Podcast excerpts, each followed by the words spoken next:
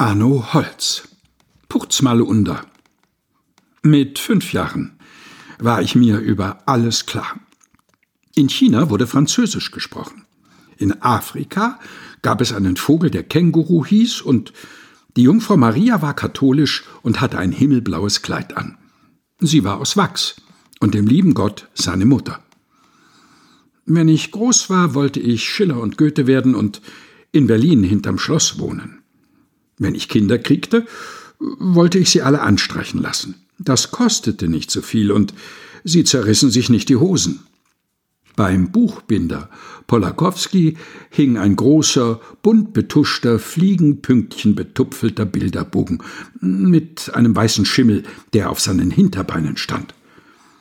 Der dicke Türke mit dem blanken Säbel drauf hieß Ali Pascha.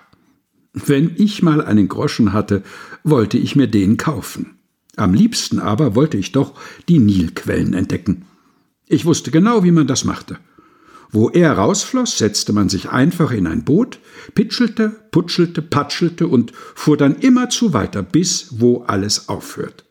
Da war man denn da. Dort gab es Affen, die sich mit Apfelsinen und Kokosnüssen beschmissen. Goldstreusand und Traub-Rosinenbäume mit Knackmandelbüscheln dran. Und, damit ich nicht so lange verhungerte, wollte ich mir lauter Gerstenzuckerstangen und eine Unmasse Johannisbrot mitnehmen.